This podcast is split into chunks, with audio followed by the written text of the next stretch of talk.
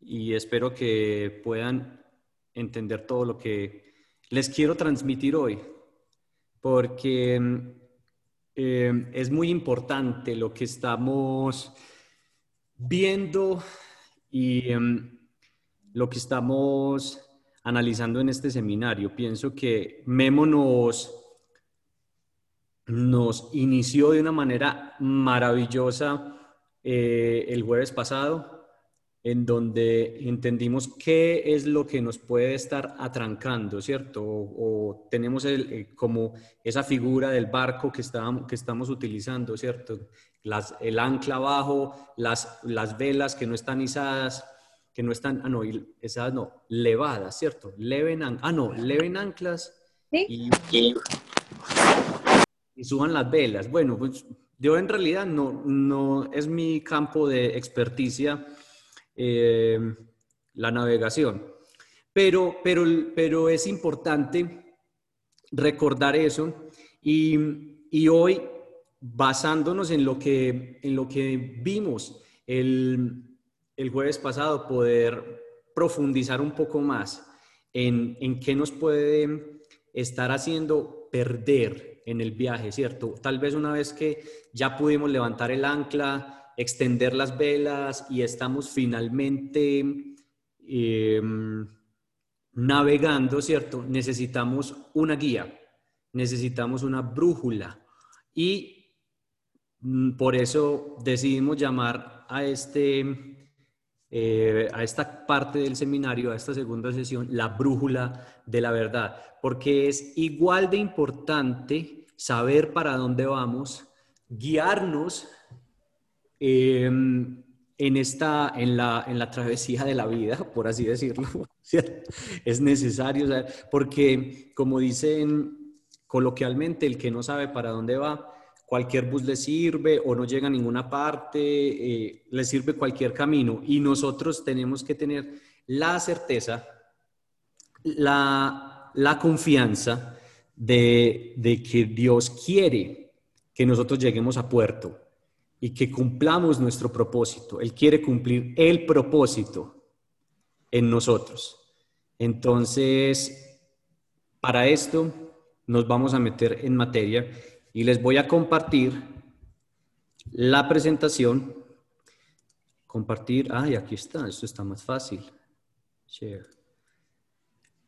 La vemos ahí, ¿cierto? ¿Estamos bien? Sí. ¿Cierto? Y le pongo play. Excelente. La brújula de la verdad. Y quiero comenzar con este versículo que todos eh, seguramente conocemos. Y si no lo conocen, no hay ningún problema, pero eh, es una frase que se usa en películas, se usa en libros, se usa en predicaciones también, ¿cierto? Y no solamente en ámbitos cristianos. Y dicen, y conocerán la verdad y la verdad los hará libres. Lo dijo Jesús. Está eh, en, los evangelios esta frase. Y es una frase que ha marcado la historia y sobre todo en este momento en donde vivimos una realidad y una sociedad de pocos, eh, ay, perdón, de pocos eh, absolutos, en donde se está queriendo no tener absolutos, la verdad se está volviendo algo supremamente importante, porque está afectando tanto la salud mental, la falta de una verdad. Y eso es lo que vamos a oír y, y lo que vamos a analizar hoy.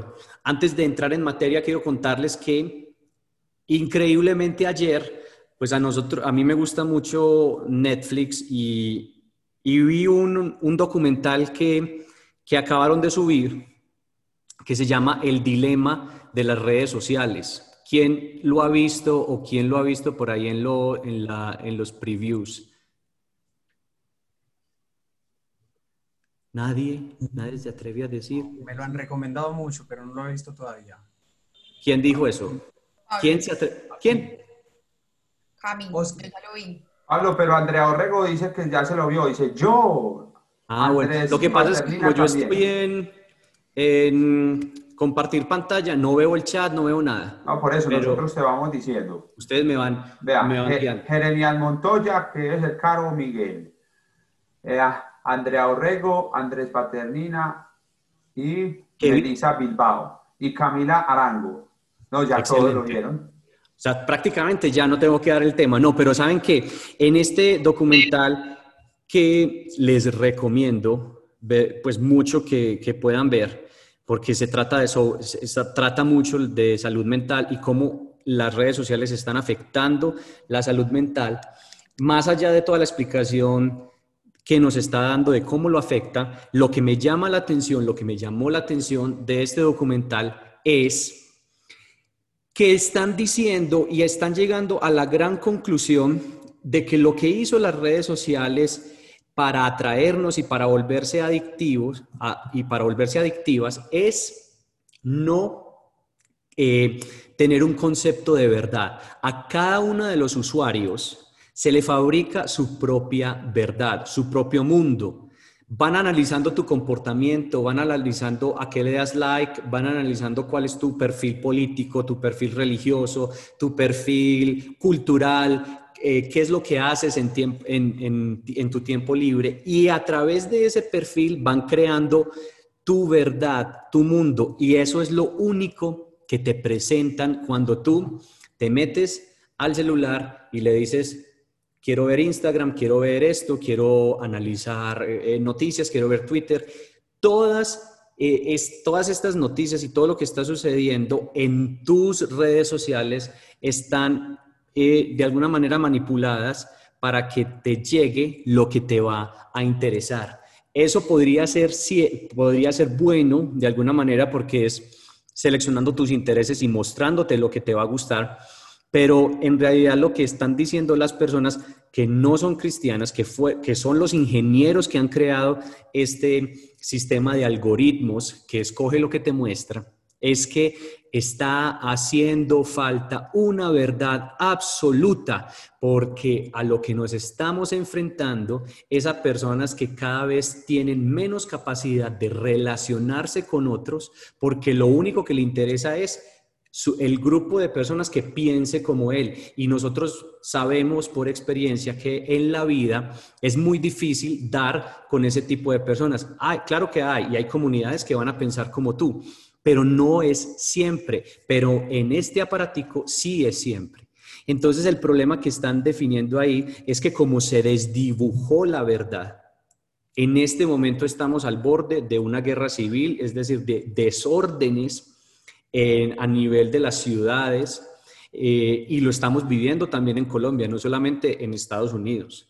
Lo que, lo que estamos tratando, lo que está pasando ahora, eh, que sea cierto, que sea no, eh, la polarización que hay ha sido alimentada por las redes sociales, por las noticias falsas. Pero aquí no es el punto que yo quiero discutir la, la eficacia o que si debemos satanizar o no las redes sociales. No, aquí el punto es, fíjense la importancia de una verdad absoluta, de valores absolutos, de un norte que marca esta brújula para nosotros decirnos hacia dónde estamos, porque hemos visto un aumento en depresiones, en enfermedades mentales, en suicidios, en muertes de adolescentes y de preadolescentes, y todo está directamente relacionado por esta falta de verdad. Jesús lo dijo, la verdad a ustedes los va a hacer libres. Y el, y el posmodernismo, que hemos hablado también mucho de esto, lo que está tratando de hacer es desdibujar la verdad y en ese momento nuestra salud mental se afecta porque no fuimos diseñados para vagar por el mundo sin saber qué es verdad, sin saber cuál es el norte. Fuimos diseñados por Dios para que Él estableciera unos preceptos y nosotros pudiéramos seguir esos preceptos. Y constantemente durante toda la historia de la humanidad, el hombre se ha tratado de rebelar contra esa brújula y llegamos a este momento de la historia en donde no hay verdades absolutas, en donde tú fabricas tu propia historia y en donde las redes sociales te están ayudando a fabricar el mundo que tú quieres tener en, la, en tu dispositivo y, te estás, y nos estamos volviendo muy poco, eh, muy inútiles para manejar las relaciones a nivel personal fuera de esta pantalla. Más allá de la pantalla es una crisis y no solamente es una crisis de los adolescentes, sino que está generando también desórdenes públicos, está generando que la gente se revele, se levante, haga cosas queme eh, bienes del Estado por noticias falsas, porque ellos están desesperados por encontrar esa verdad que quieren oír. Entonces, sabiendo eso, este es un problema que a todos nos toca y nosotros estamos expuestos a redes sociales y necesitamos descubrir cuál es la brújula de la verdad. Vamos a hablar de lo siguiente hoy. son cinco puntos que durante esta hora vamos a tratar y es la guerra por la verdad, cómo ocurre eso en nuestro cerebro. Vamos a hablar de la neuroplasticidad, que es un dato científico en donde podemos darnos cuenta que hay esperanza para, los cerebros que se han acostumbrado a pensar de cierta manera. Vamos a hablar de la mentira del pensamiento positivo, porque con esta neuroplasticidad se ha generado una corriente en donde dice, piensa, todo te va a llegar, todo te va a hacer bien, y está avalada por la ciencia pero se queda corta. Por eso es una mentira, porque no nos dan el panorama completo de lo que verdaderamente necesitamos. Y vamos a hablar, eh, vamos a hacer un ejercicio de la oración escucha de sanidad. Es donde todo lo que está sucediendo y todas estas heridas de, de las que estaba hablando Memo el domingo, el domingo, el jueves pasado, cómo podemos sanar eso a través de un ejercicio muy sencillo que es orar y escuchar. Y al final vamos a hacer un ejercicio eh, que se llama la brújula de la verdad, que es como el souvenir que yo quiero que ustedes se lleven después de este tema. Entonces necesitan una hoja de papel porque también no vamos a hacer un barco, pero vamos a hacer un dibujo eh, que ustedes van a ir viendo en la pantalla y, esa va a ser la brújula de la verdad. Yo quiero que todos, después de este tema, nosotros eh, queden ustedes con ese recurso con la brújula de la verdad, que puedan pegar en, su, en los corchos que tienen o poner en la nevera, en el espejo del baño, donde quieran tenerla visibles porque de verdad necesitamos tener esa brújula clara. Entonces comencemos con eso. La guerra por la verdad. Dice, la historia, esperen yo, qué pena, pero yo tengo que correr esto para acá. Ya. ¿Y cómo le doy play? Ah, la historia de cada persona, acá. La historia de cada persona es simplemente lo que esta persona está eligiendo hacer circular por los surcos físicos del cerebro. Les quiero contar que el cerebro humano tiene la capacidad de crear la historia, su verdad, su propia realidad a través de las cosas que nosotros hacemos circular, es decir, a, través de nuestros pensamientos. Se van creando tu historia, tu identidad, tu realidad a través de lo que te pasa. Por ejemplo, cinco experiencias negativas más tres experiencias positivas que puedas tener, tú puedes sacar una conclusión, la vida es horrible, matemática, ¿cierto? Puedes tener, la vida no me gusta porque tú vengo más experiencias negativas que positivas. Y la historia tu identidad, tu realidad se va generando y se va creando alrededor de estos pensamientos que tú estás eligiendo hacer circular. ¿Por qué? Porque cualquier información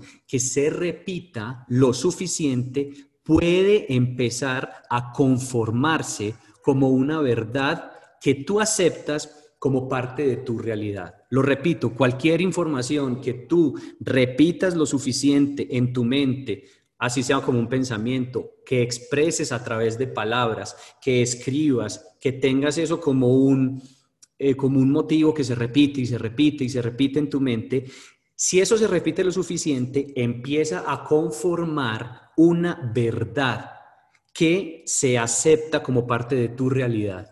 Es decir, si tú te repites, yo no sirvo para esto, yo no sirvo para esto, yo no sirvo para esto, ¿verdad que yo no soy bueno para eso?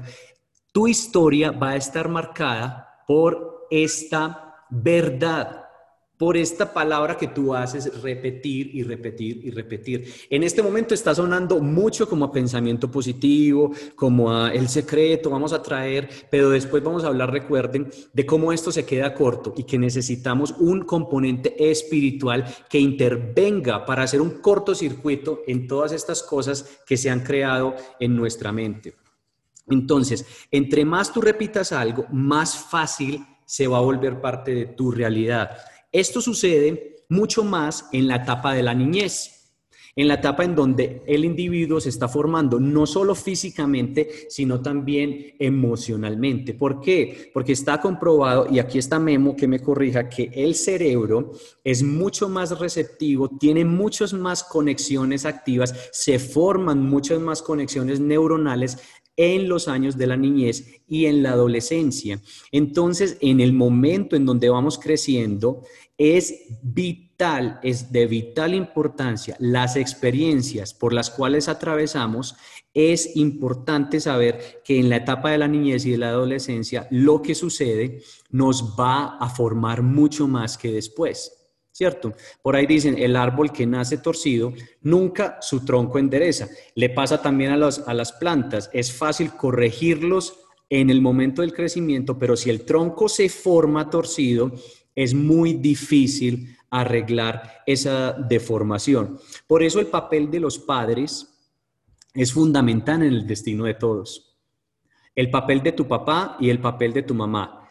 Hayan estado, estén, ya no estén, hayan sido ausentes, no los hubieras conocido.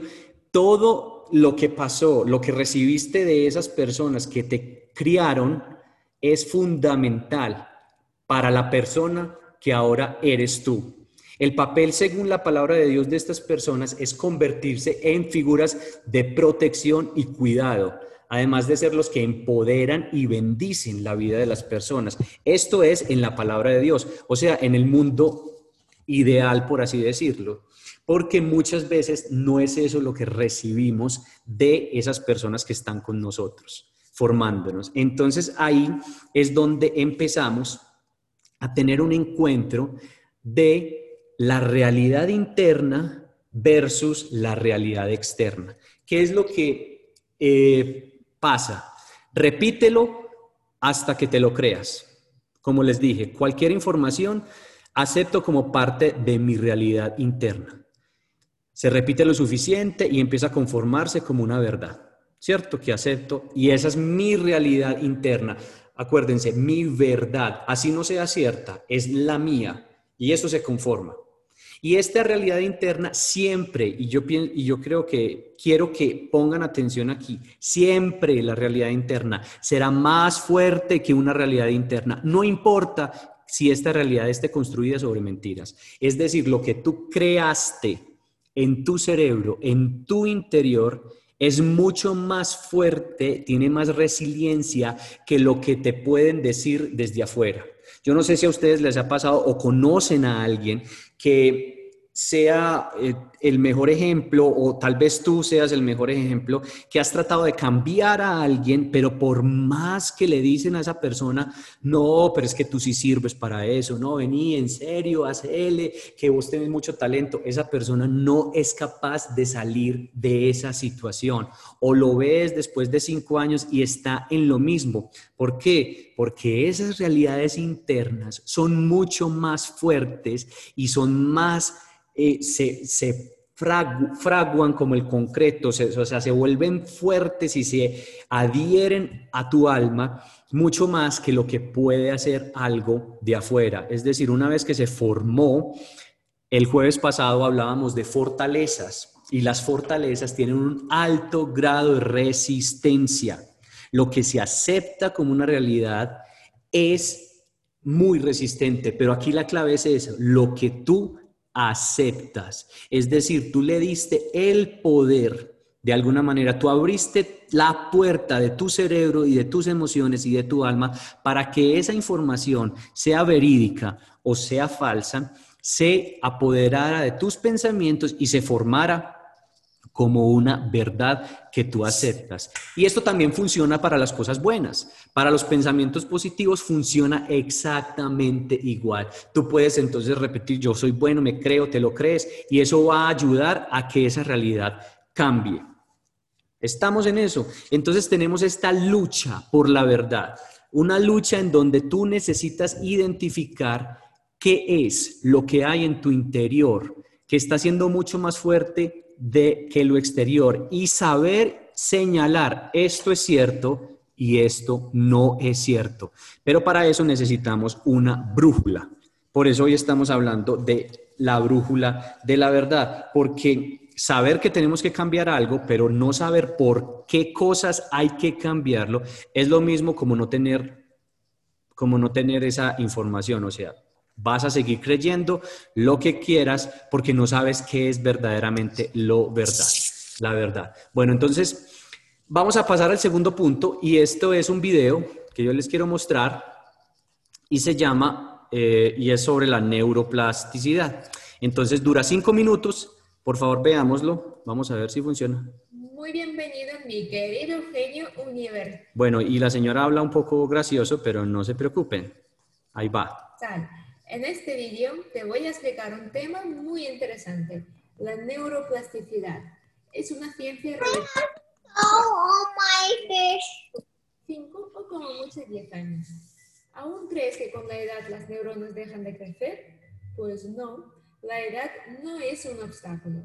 Podemos seguir aprendiendo y cambiando. Las investigaciones indican que a medida que usamos el cerebro, este va creciendo y cambiando gracias a la neuroplasticidad, que es la capacidad que tiene el cerebro para adaptarse y cambiar cuando aprendemos algo nuevo. Por ejemplo, a un músico después de haber interpretado sinfonías le aumenta la parte del cerebro relacionada con el lenguaje y las actitudes musicales.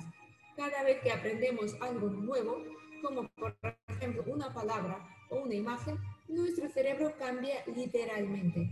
La fuerza entre las conexiones de las células cambia. Este proceso dura toda la vida. El cerebro tiene 100 mil millones de neuronas. Durante la primera infancia, nuestros cerebros se conectan por primera vez. Cuando llegamos a la, segunda oleada del cableado nuevo, después de este periodo, el proceso de neuroplasticidad no es tan fluido como antes.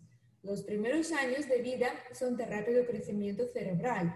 Al nacer, cada neurona de la corteza tiene unas 2.500 conexiones. Con tres años de edad, este número aumenta a 10.000 sinapsis o conexiones por neurona. Un adulto, en cambio, tiene la mitad.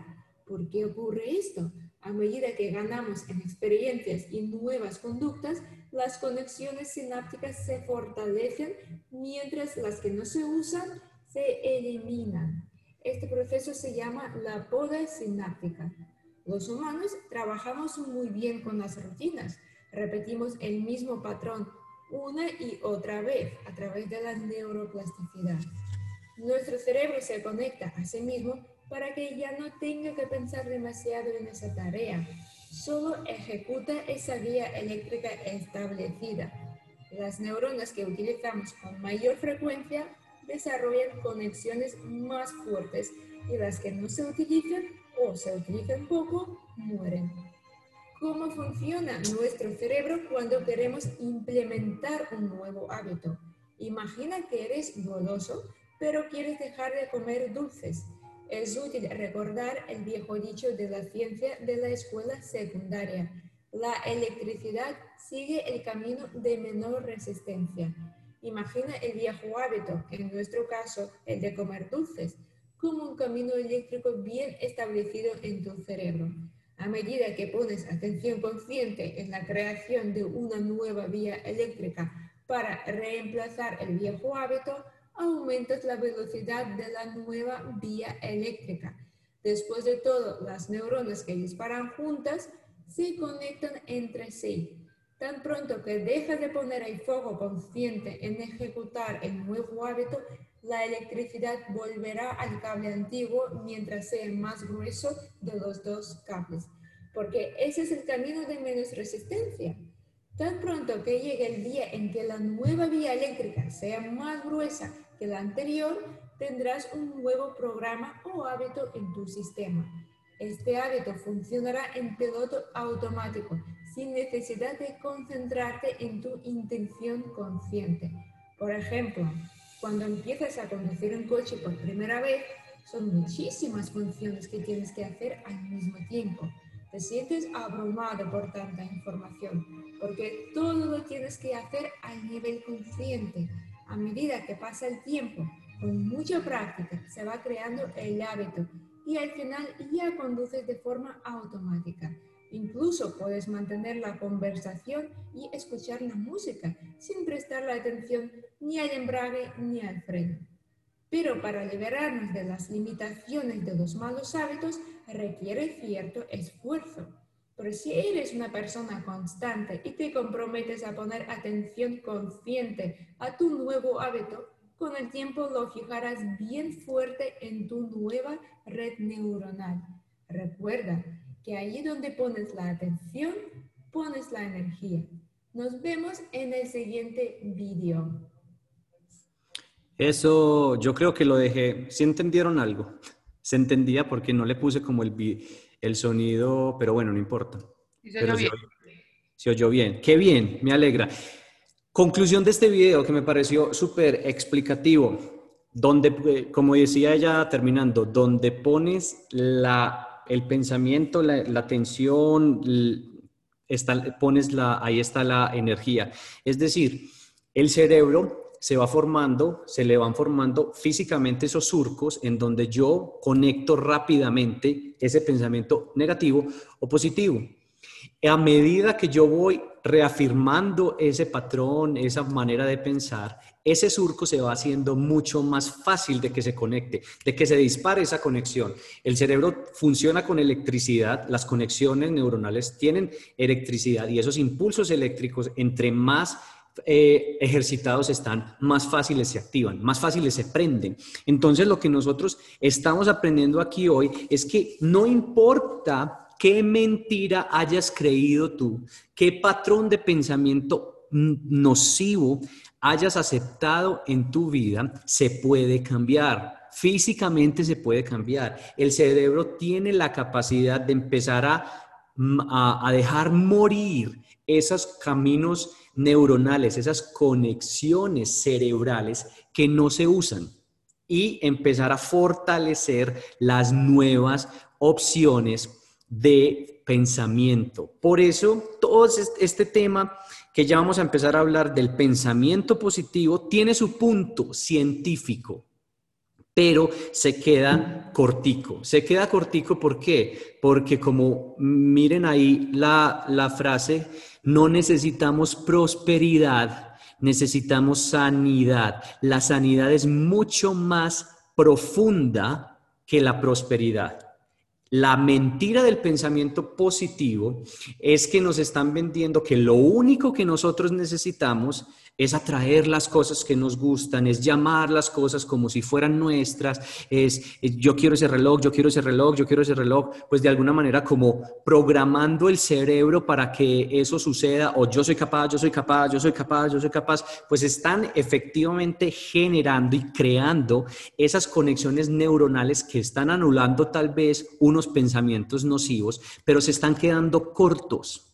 Se están quedando cortos porque el ser humano tiene tres dimensiones que este pensamiento positivo y esta posibilidad que nosotros tenemos de la neuroplasticidad eh, se queda corto porque esta es una de, área, una de las dimensiones del, del ser humano, pero la otra dimensión se llama el alma en donde están las emociones, nuestros pensamientos, nuestras emociones y nuestra voluntad. De alguna manera podemos afectar esas emociones con ese pensamiento, pero además del alma tenemos el espíritu y somos uno. Si una de estas dimensiones sufre, todas las otras van a sufrir. Es decir, si hay un desequilibrio en tu alma, en tus emociones, pues es muy evidente. Nosotros sabemos que cuando nos sentimos tristes y hay una emoción, no es algo físico, pero nos afecta físicamente. Y nosotros también creemos que según la palabra de Dios, cuando el espíritu espíritu está muerto, está en falta, le falta comunión con su creador, también de esa misma manera puede afectar tus emociones, tus emociones pueden afectar tu cuerpo o tu cuerpo si está enfermo pues va, va a afectar tus emociones. Entonces la mentira de este pensamiento positivo es que no te explican cómo hago nuevos surcos en mi alma. ¿Cómo hago nuevos surcos en mis emociones? Porque muchas veces lo que yo quiero cambiar no es que quiero un reloj, que quiero el mejor carro, que quiero ser el, mejor eh, ingeniero que existe, entonces lo voy a hacer, lo voy a lograr, lo voy a lograr. No, muchas veces mi necesidad es decir, ¿cómo hago para perdonar este dolor? ¿Cómo hago para dejar de sentir esto? ¿Cómo hago para dejar de sentirme menos que las otras personas?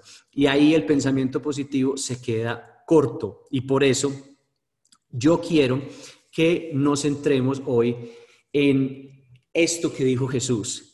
¿Qué beneficio obtienes si ganas el mundo entero, pero pierdes tu propia alma? Marcos 8:36. Es decir, Jesús nos estaba diciendo, sí, ustedes pueden irse por el camino de pensar, de atraer, de piense, piense, piense que todo le va a salir bien, de disciplinar tu mente, de hacer las cosas, pero si ganas el mundo entero, si obtienes todas estas metas, pero pierdes tu alma, ¿qué beneficio obtienes? Y con esa pregunta yo quiero que entremos aquí. ¿Cómo reparo el daño que, se hizo en mi niñez?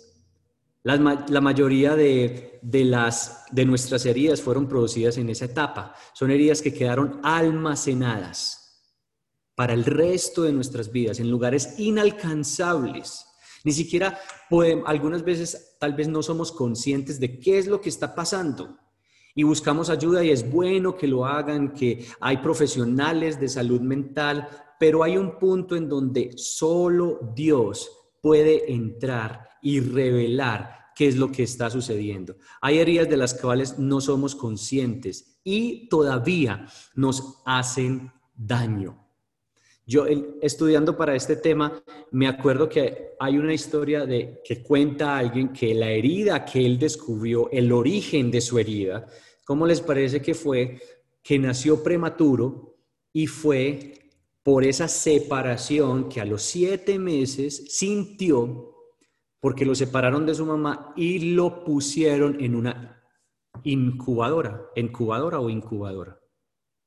No sé, en esa cosita plástica una en incubar, incubar, bueno, en, en donde, como en, en, donde se maduran los bebés que nacen prematuros, ¿sí me entiendes? En una maduradora de bebés prematuros. En esa, en esa situación, este hombre sintió, sintió la herida de su alma, pero él no era consciente. Y 45 años después, a través de un ejercicio de oración escucha, Dios pudo revelarle cuál era el origen de su herida. Eso no lo puede hacer el pensamiento positivo ni los surcos nuevos del cerebro, no, porque eso es una herida que quedó a los siete meses de vida y solamente Dios nos puede mostrar cómo llegar.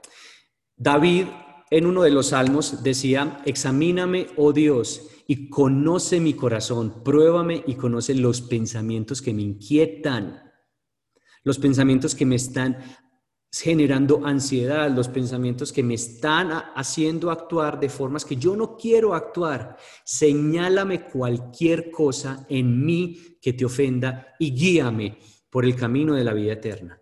David en el Salmo 139 estaba diciendo, Señor, es que definitivamente yo soy esta mente y esta alma, es un mundo tan complejo del cual yo no tengo guía del cual yo no tengo control, va mucho más allá de lo que yo pueda alcanzar, es mucho más profundo de lo que yo me pueda imaginar y necesito que tú los conozcas. Él está diciendo, Dios, tú sí puedes hacerlo y acá hay una esperanza para todos nosotros y es que sepamos que Dios tiene la capacidad de señalar cualquier cosa en nosotros que a Dios no le agrada, de señalar cualquier cosa que a ti te inquieta. ¿Cuál es el, el el pensamiento, el pensamiento que te está generando inquietud, que está inquietando tu alma. Dios tiene la capacidad de mostrarte y guiarte. Miren cómo termina ese versículo. Guíame, es decir, la brújula está ahí por el camino de la vida eterna. Él va a mostrar cuál es la verdad. Y eso es lo que yo quiero que nosotros hagamos hoy. La oración escucha de sanidad es el ejercicio que vamos a aprovechar hoy para hacer. Porque solo Jesús hace a un hombre nuevo, a una mujer nueva, a un niño, a una niña, a un adolescente nuevo. Solo Jesús es capaz de sanar lo que ha pasado en momentos incluso donde tú no eres consciente. Y lo que vamos a hacer hoy es que hagamos este ejercicio. Y el ejercicio se trata de lo siguiente. La oración de escucha de sanidad, que esto funciona, son tres pasos que se puede aplicar en cinco minutos. Y lo mejor es que todos estamos en nuestra casa, no nos va a dar pena hacerlo y lo vamos a hacer y primero se los voy a explicar. Y qué bueno que después de que hagamos, si alguien quiere contar un testimonio de lo que pasó en este momento, porque esto sí funciona y siempre que lo hemos aplicado, hay testimonios y creemos que Dios se puede mover a través de esto. Entonces dice el paso uno, Jesús sabe cuándo fuiste herido. En oración le vamos a decir que nos muestre qué pasó y cuándo sucedió. ¿Dónde está la raíz? ¿Dónde está el origen de, esa, de ese eh, acontecimiento que hizo que tu brújula se perdió? Ya no sé para dónde voy porque estoy confundido con esto que me pasó, con esto que me dijeron. Entonces tú le vas a decir a Jesús, yo te invito a este lugar en mi mente o recuerdos en donde surgen estos pensamientos, estas palabras, estas ideas que yo sé que a ti no te agradan, pero yo no sé por qué no las puedo controlar. Y yo les quiero dar el ejemplo porque sé personalmente que esto funciona, con una historia que, alguna vez seguro ya le he contado a algunos o dando este mismo tema la uso, pero me parece muy bacano cómo funciona. Y es que en mí creciendo había una incomodidad cuando yo me relacionaba con personas, especialmente con, con, hombres, con personas del, mismo, del mismo sexo. Eh, me sentía incómodo, me sentía como que me estaban juzgando, como que yo era raro, que no encajaba en esa definición.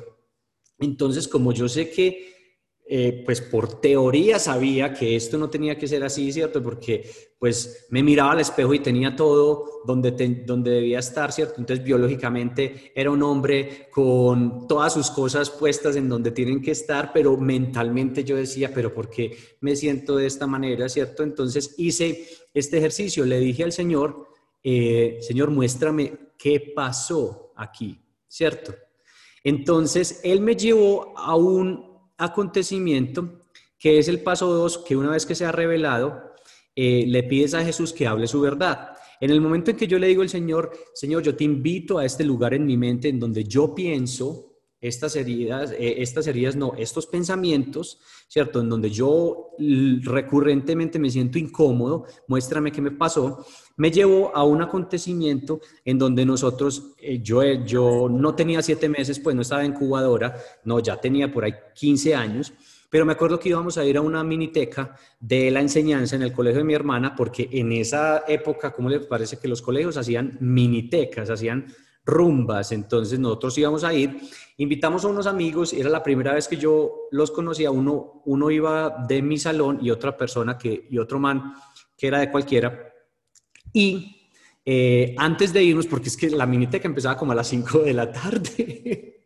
era una, una miniteca, un, matiné, un matiné de, una rumba matutina. Entonces empezaba a las 5 de la tarde, entonces llegaron como a las 4 y media a la casa y nos comimos un algo, ¿cierto? Y a mí siempre me ha gustado, pues como cocinar, a mí me gusta. Entonces yo estaba haciendo unas arepas para darle a todos y me gusta atender a la gente. Y cuando yo me levanté a mirar que las arepas no se quemaran, literal, eh, me contó la persona que era de mi salón que cuando yo me levanté a ir por las arepas, eh, después de que ya había pasado la discoteca, él me contó, ve, cuando vos te levantaste, este man me preguntó, ¿cierto que este man es gay? Así le dijo de mí, ¿cómo les parece? Y cuando a mí me contó eso, yo dije, ¿qué? Uy, no, parce. Pues me sentí mal porque yo tenía 15 años, ¿cierto? A uno le dicen ahora a los 35 años, perdón, a los 36 que acabo de cumplir, eh, ¿cierto que vos sos gay? Uno dice, sí, sí, sí, exactamente. Dígale a mi esposa, pues cualquier cosa. O sea, uno en este momento ya no le entra eso, pero en ese momento, que eran 15 años, ¿cierto? Que me estaba formando, que estaba en la adolescencia, eso sí hizo algo. Y a mí eh, ese sentimiento o esas palabras generaron un sentimiento de que yo era extraño por las, por las cosas que a mí me gustaban. Cocinar, pues no, no me sentía, no me gustaba mucho el fútbol, pero cocinar sí y atender a las personas. Entonces eso a mí me hizo creer una mentira, porque una vez que fue revelado este paso 2, el momento de quiebre, le digo a Jesús que hable su verdad, porque yo ya sabía que eso era mentira. Yo sabía que lo que él había dicho era mentira, pero me había sentido mal. Entonces le digo en ese momento, bueno, Señor, ya sé que revelaste esto que pasó, ahora, ahora revélame ¿Tú qué tienes para decir de eso? ¿Cuál es la verdad que quieres que yo sepa respecto a esto? que estoy sintiendo, pensando, recordando. Porque solo hasta que el alma herida escucha la verdad de Dios es sanada. Y Dios, yo me acuerdo perfectamente, por eso se llama oración escucha, porque yo pregunto y Él responde. Él me dijo claramente, tú no eres extraño, yo te hice con habilidades que te van a definir y mi propósito se va a expresar a través de esas habilidades. Porque yo en este momento soy arquitecto, me gusta cocinar y esto ha sido con lo que Dios me ha utilizado a través de la, de la música, de cosas artísticas. Y no quiere decir que yo sea un mejor modelo de hombres que otro, no, sino que Él se deleitó en crearme a mí así como era. Y en ese momento la inmadurez de esa persona, pues creyó, este man está haciendo arepas, es gay, le gusta cocinar, es gay, pero esa verdad entró, yo la acepté como una verdad, pero en el momento en que yo oí que Jesús dijo, no es cierto y yo en esas particularidades tuyas es donde me voy a mostrar y me voy a hacer fuertes, inmediatamente yo dejé de sentirme incómodo cuando me relaciono con otras personas. Porque ya no entro y no me estoy comparando y, y, no me siento juzgado y no me siento menos y no siento que están hablando de mí a mis espaldas, sino que Jesús me dijo que eso era completamente normal. Y entonces en el paso 3 comencé a reforzar esta nueva verdad. Es decir, ese surco que estaba ya en mi cabeza, diciéndome, eres raro, eres suficiente, eres diferente, que se activaba tan fácil, yo empecé a dejarlo ir porque ya sabía cuál era la verdad y me empecé a repetir a mí mismo, ahí sí, repítete lo que Dios dice. No cualquier pensamiento agradable, o sea, no es decirte yo puedo, yo puedo, yo puedo, yo puedo, yo puedo, yo puedo, yo puedo, yo puedo, y sí, y lo voy a hacer, y soy un ganador, y se abre una ventana cuando se cierra una puerta, y me levanto, pero me caigo, eh, cuando me caigo me levanto, mamá de tres, mamá de cuatro, o sea, eso no, eso no es la verdad de Dios hashtag, yo puedo, sí, las rosas tienen espinas, o sea, ¿qué es eso? Ah, eso no tiene sentido. No cualquier verdad, sino lo que Dios dice. Y por eso, cuando tú oyes la verdad de Dios, esa es la brújula que te va a guiar. Ahí está la diferencia entre una corriente que quiere simplemente repetir cosas de empoderamiento que tú puedes a lo que Dios dice verdaderamente y que te dice a ti, porque no es un cliché. Porque todas esas frasecitas de cuando se cierra una puerta, se abre una ventana, se van trillando y se van volviendo ridículas y no sanan lo que ha pasado en nuestro interior. Y por eso lo vamos a hacer en este momento. Es muy sencillo. Yo los voy a guiar en este proceso en este momento ya para que ya casi vamos terminando. Em, en este momento para que oremos, para pedir que se revele cuál es el origen de ese pensamiento. Miren, hay, puede haber 25 ideas que tú tengas que discutir con Dios. Escoge una. Yo escogí esa. Señor, ¿yo por qué me siento así? Cuando estoy con gente, con hombres. ¿Y, por qué? ¿Qué, qué? ¿Qué es esto? Es que no es normal. ¿Qué es lo que pasa? Le vamos a pedir que revele el origen de ese pensamiento, del comportamiento, del síntoma, de lo que sucede. Señor, no sé por qué no soy capaz de dormir. ¿Qué está sucediendo? No sé por qué cuando oigo esta canción me deprimo. No sé por qué cuando hoy eh, eh, tengo este sentimiento, eh, huelo este, este loción, este perfume, pienso estas cosas. ¿Cierto? Vamos a invitar a Jesús a ese momento y vas a escuchar lo que Él tiene para decir.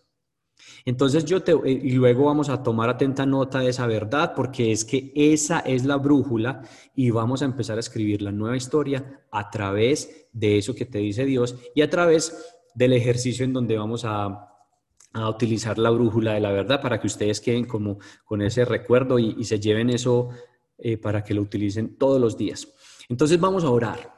Vamos a orar desconéctate no de Zoom, sino de donde estés, si tienes, si estás viendo Instagram, eh, lo que sea.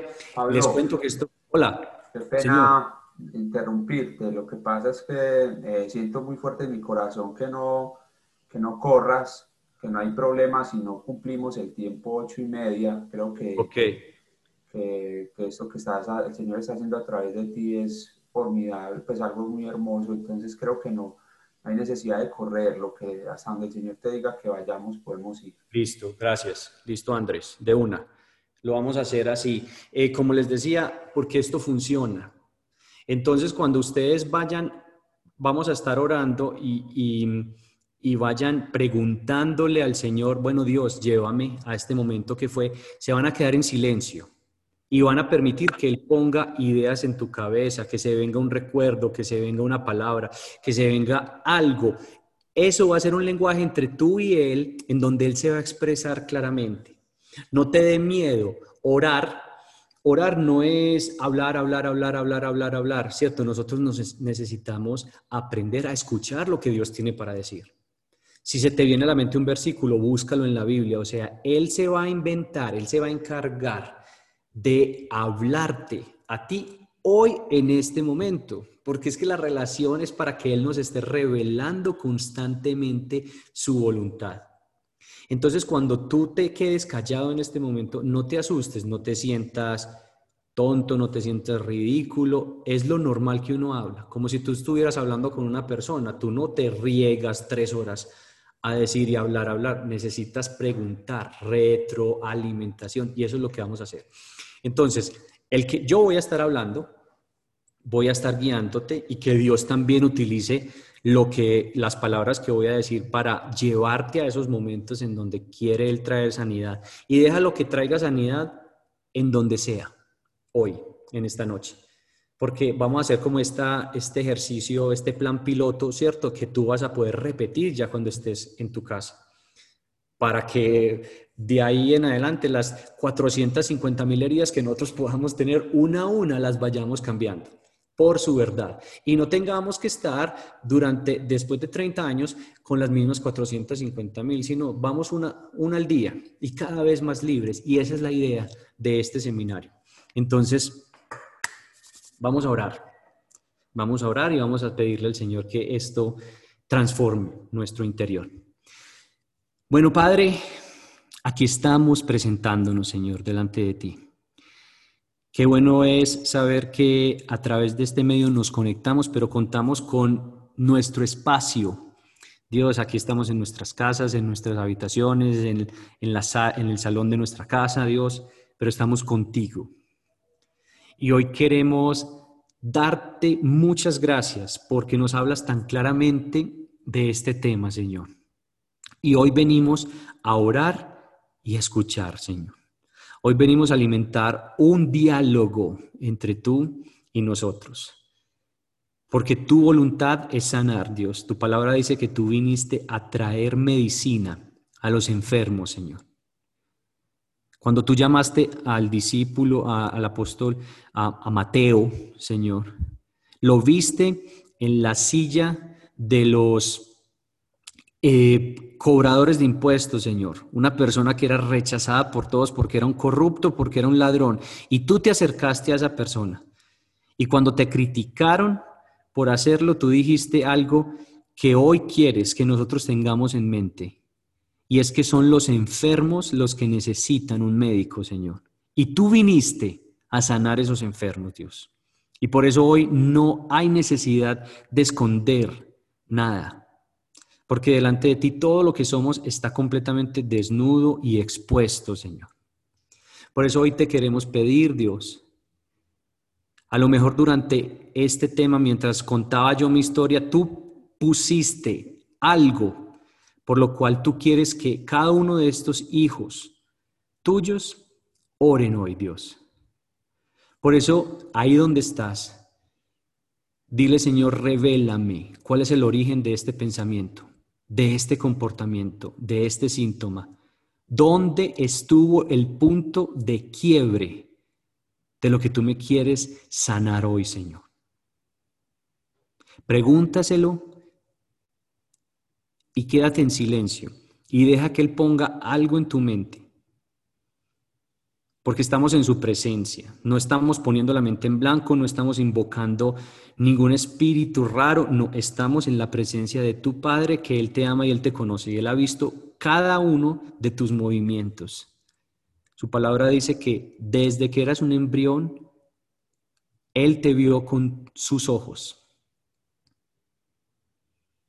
Por eso Él conoce dónde fuiste herido, dónde se quebró tu identidad, dónde se deformó tu realidad. Pregúntale y escucha en este momento.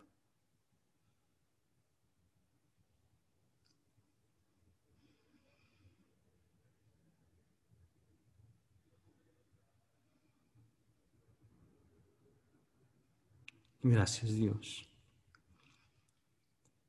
Porque tú es ahora estás trayendo los momentos de quiebre, Señor las experiencias que marcaron Dios, las palabras que hirieron, Señor, el rumor del cual te enteraste, el chisme que inventaron, los golpes que recibiste, la decepción de alguien que era importante para ti.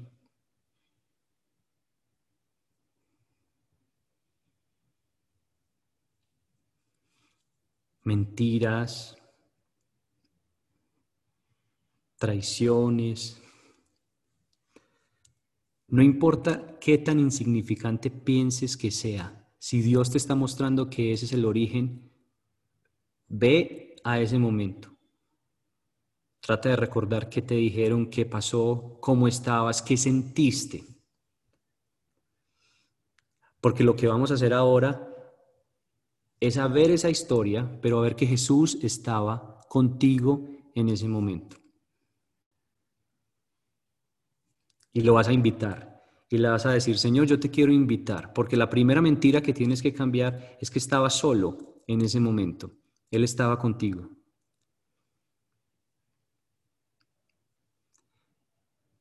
Y dile, Señor, esta fue la situación.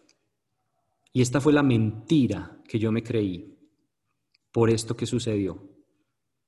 Y ahora yo quiero que tú hables tu verdad. Y voy a tomar nota de lo que estás diciéndome en este momento, porque esa es mi brújula, Dios, para salir de este lugar en donde me estanqué. Pregúntale al Señor, ¿cuál es la verdad que tú quieres que yo sepa de esto que sucedió? Y escucha, a silencio y deja que Él te hable en este momento.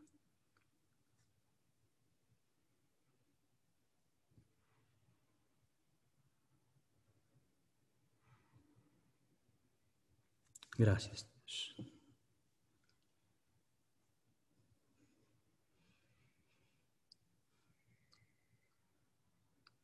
Deja que Él te hable, que, tu, que su verdad te sane, que su verdad te haga libre verdaderamente. Gracias por tu verdad, Señor. Háblanos en este momento, Dios. Tú puedes revelar, tú puedes solo con una palabra, Dios, romper esa maldición, esa mentira que me creí, Señor.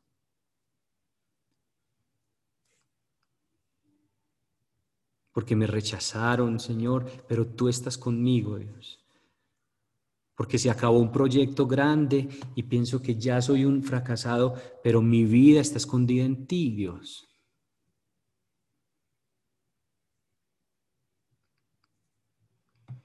Padre, y me voy a armar con esa verdad. Y voy a empezar a escribir mi historia basado en esa verdad, Señor. Y cada vez que el pensamiento nocivo, esa mentira, Dios, se active, voy a tomar todo el control, ahí sí, de mi cerebro físico y voy a hacer recorrer por los surcos de mi cerebro y por las emociones de mi alma, por las profundidades de mi alma, tu verdad.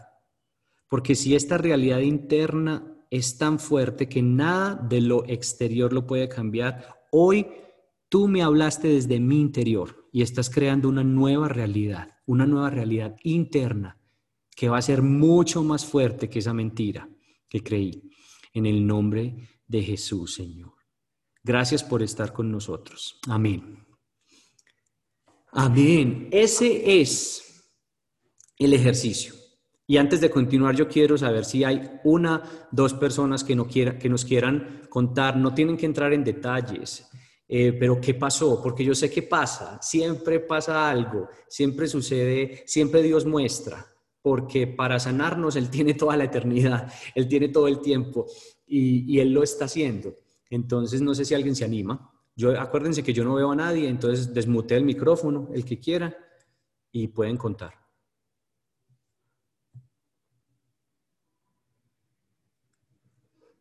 Y si no hay nadie, no se preocupen. Seguimos. Seguimos avanzando. ¿Quién? ¿Aló? Eh, hola, Pablo.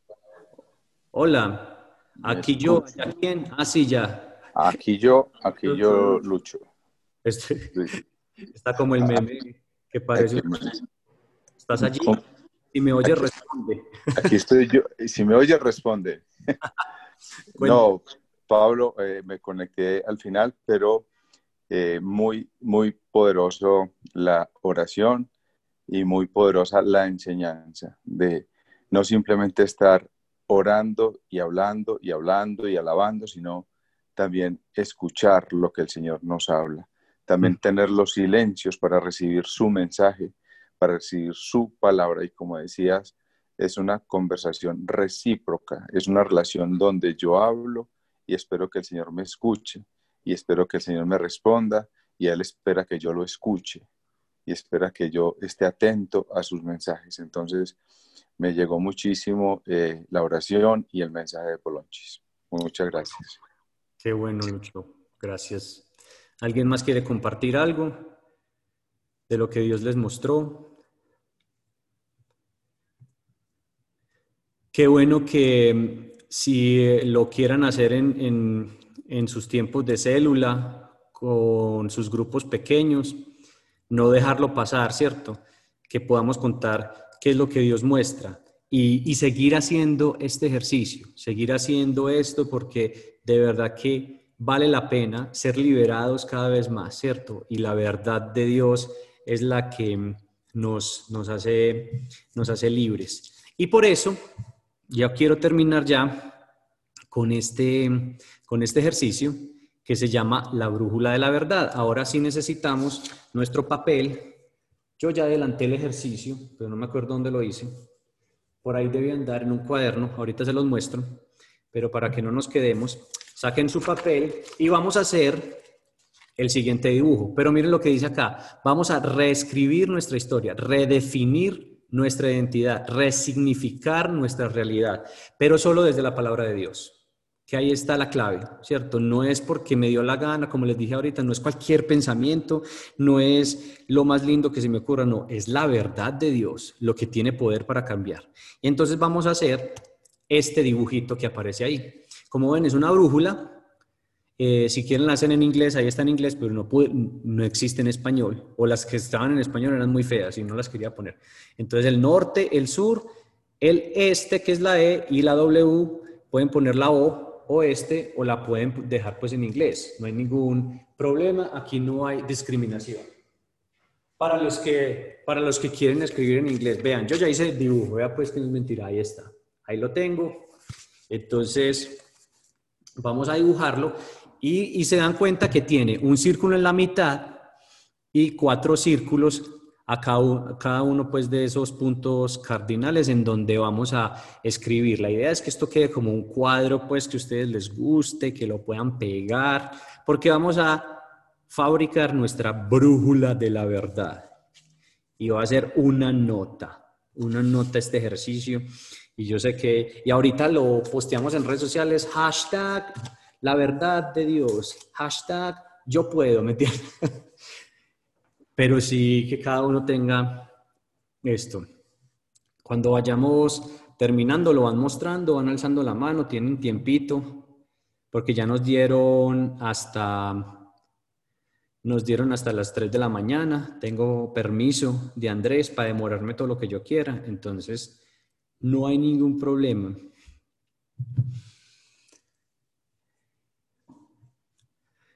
Miren que tiene esos, como esos ejes rojos que le pasan, ¿cierto? También esas rayas, pues como interrumpidas es importante. Eh, los círculos, que les quede centrado y que sean círculos en donde ustedes puedan escribir, em, pues que no sean círculos miniatura, que les quede como, por lo menos para escribir, unos, unas sorpresitas que tenemos ahora y también si quieren dejar un espacio alrededor de la hoja para tomar nota, pero ahí está bien. Bueno, ¿cómo vamos? ¿Quién terminó? Muestren. Tampoco tiene que ser pues el, el dibujo más artístico. Yo aquí lo hice mal porque vean, no puedo, no puse este blanco, pero este era el boceto. Pues, pero como dos de humillativo, es que no tienen que dar lo más artístico, él saca la acuarela, el óleo. ¿Qué tal? Eso no es acuarela, eso es Sharpie. Eso es puro Sharpie, puro Sharpie, vea, de estos.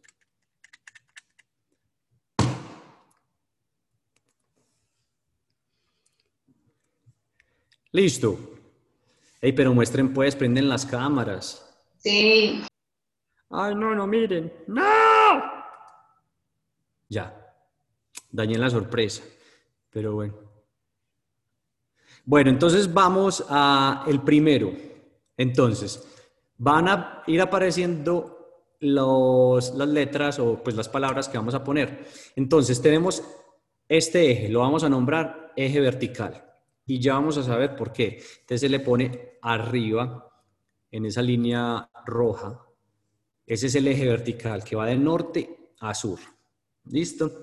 Y tenemos el eje horizontal de oeste a este o de este a oeste. Lo tenemos. Entonces, en el corazón de nuestra brújula de la verdad va a aparecer el siguiente, la siguiente verdad. ¿Por qué? Porque es la base y la garantía que nosotros tenemos de que esto no es un invento, que esto funciona. Se los voy a leer y ustedes copian la cita si quieren, lo copian después, pero dice así. Hebreos 4 del 12 al 13. Ese es el corazón de la brújula. Dice, porque la palabra de Dios es viva y eficaz y más cortante que toda espada de dos filos y penetra hasta partir el alma y el espíritu, las coyunturas y los tuétanos y discierne los pensamientos y las intenciones del corazón. Y no hay cosa creada que no sea manifiesta en su presencia. Antes bien, todas las cosas están desnudas y abiertas a los ojos de aquel a quien tenemos que dar cuenta. ¿Cómo les parece? No hay nada creado, es decir, no hay ninguna herida en tu interior que sea tan oculta que la palabra de Dios no pueda llegar hasta allá. Por eso ese versículo lo tenemos que poner en el corazón, en el centro, porque es la garantía, lo que mantiene unido este, este sistema. Listo. Pueden poner solamente Hebreos 4 del 12 al 13 o pueden copiarlo si les cabe, si lo hacen pequeño. Bueno, vamos para el primer versículo o la primera verdad del eje horizontal, que es Juan 8:32. Ahí les apareció. Ay, cierto. Ah, no, me devolví. Vertical, horizontal, Hebreos, ahí está, ¿cierto? Pero sí, Juan 8:32. Juan 8:32 dice, y conocerán la verdad, y la verdad los hará libres. ¿Por qué está en el eje horizontal? El eje, eh, perdón, en el eje vertical. El eje vertical es nuestra conexión, nuestra relación con Dios. Habla de la eternidad, habla de lo que nosotros tenemos en este sentido, ¿cierto? Y por eso la verdad es esa palabra de Dios, pero también es una persona. Y Jesús dijo, ustedes me van a conocer a mí y la verdad que soy yo, o sea, Jesús, los va a hacer libres. Pero miren esto, en la parte de abajo del sur, del eje horizontal, del eje vertical, está Juan 8:31, porque es un versículo que nosotros casi no conocemos, pero que funciona en llave con Juan 8:32. Es decir, depende Juan 8:32 del 31 y que dice, si ustedes permanecen en mi palabra, serán verdaderamente mis discípulos. Y ahí sí, y conocerán la verdad y la verdad los hará libres. Es decir, no es solo repetir, conozco la verdad, la verdad los hará libres. ¿Cuál es el contexto de ese versículo? Aunque es verdad de Dios, es palabra de Dios, dice, si ustedes permanecen en mis enseñanzas, en mis palabras. O sea que para que este eje vertical funcione, nosotros necesitamos mantenernos en la verdad de Dios. ¿Eso qué quiere decir? que ese cuento de que el cerebro se, está, es, es plástico y se está moldeando es cierto. Y lo que nosotros necesitamos hacer es mantenernos en esas enseñanzas para que la verdad nos haga libres. Porque si estamos esperando que la verdad nos haga libres sin nosotros hacer circular esa verdad por nuestro sistema, entonces estamos esperando algo que no va a suceder. Entonces acuérdense, ese eje vertical, esa relación con Dios, esa relación que abrió, abrió Jesús, Él es la verdad, pero necesitamos mantenernos y conociendo su verdad. Y en el eje horizontal, que es importante, ¿por qué? Porque se relaciona más con nuestras relaciones horizontales, con lo que está pasando en este plano, en esta temporalidad, y nosotros necesitamos una ayuda aquí y adivinen cuál es la ayuda. Vamos a ir a Juan 16, 13, que dice, pero cuando venga el Espíritu de verdad, miren cómo lo llama aquí al Espíritu Santo, el Espíritu de verdad. Él los va a guiar a toda verdad, porque no hablará por su propia cuenta, sino que hablará todo lo que oyere y les hará saber las cosas que habrán de venir. Es decir, en este mundo, en este plano, en este eje horizontal, nosotros necesitamos tener comunión con el Espíritu de Dios. El Espíritu Santo es el que nos revela la verdad, es decir, el que nos estaba ahorita hablando y nos estaba mostrando el origen de nuestras heridas, es el Espíritu Santo.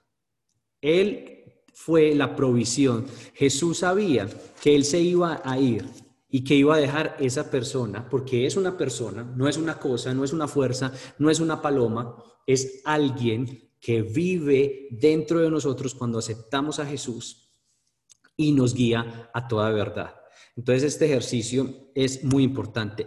Y terminamos con Juan 16, 33, que es una promesa que nos alienta demasiado porque dice, en el mundo ustedes van a tener aflicción, es decir, las heridas van a llegar, nos van a quebrar, nos van a dañar, pero Jesús dice, no teman, confíen, yo he vencido al mundo. Esa debe ser nuestra brújula de la verdad, sabiendo que si nos mantenemos en este eje vertical, en donde Él es nuestra verdad, nos mantenemos con eso en nuestro sistema, vamos a ser libres, porque la verdad hace libres. Y mientras estamos aquí, en este plano terrenal de lo temporal, en donde nos van a herir, en donde nos van a quebrar, en donde las cosas no van a salir como esperamos, sabemos que hay un Espíritu Santo que es Dios mismo guiándonos a toda verdad y que la garantía que Jesús nos da es que Él venció al mundo, es que Él venció esas heridas, es que Él venció las aflicciones que nosotros estamos viviendo ahora. Entonces, hemos construido logramos hacer nuestra brújula de la verdad. Y, la idea es que esto esté en lo alto, ¿cierto? Pues que lo pongan en un lugar visible, que se, que se familiaricen con eso, porque es lo que necesitamos. Acuérdense, el mundo está desesperado por una verdad absoluta y no por un montón de verdades que están siendo creadas por noticias falsas, por intereses, por corrientes políticas, por culturas, por lo que ahora está saliendo, por todo. Necesitamos una verdad absoluta y esa verdad tiene nombre. Jesús dijo, yo soy la verdad, yo soy el camino, la verdad y la vida. Él dijo, yo soy, es una persona para que lo conozcamos, para que tengamos relación con Él y para que tú no pierdas, una vez hayas levantado el ancla y alzado las velas, sepas para dónde ir, porque es que si no, es lo mismo, puedes estar dando círculos toda la vida, pero su verdad es una brújula. Y no te dejes definir por mentiras, sino defínete por su verdad. En el nombre de Jesús. Amén y amén. Como ya oramos, ya terminamos. Que el Señor los bendiga y le doy mi le doy la palabra a Daniel López. Bueno. Paulín, muchas gracias. Muy bacano. Con todo el gusto, con mucho gusto. Oso, entramos en tiempo de alabanza, de adoración. Ah, no sé. Pablo, ponemos la canción que pediste. Ah, pues, si quieren. Es que ya nos pasamos del tiempo, no sé. No, yo creo que está bien, pero ya ustedes decidan, no, yo no, yo no mando, mandan ustedes. Oye, oye. Pablo, es una mentira, tienes que ponerlo en la brújula de la verdad. ah, bueno, entonces, entonces nos vamos despidiendo. Eh, muchachos, Dios los bendiga. Eh, yo no sé qué más quieras decir, Oso. No, muchas gracias por, por estar con nosotros, Pablo. Gracias por abrir tu corazón, de verdad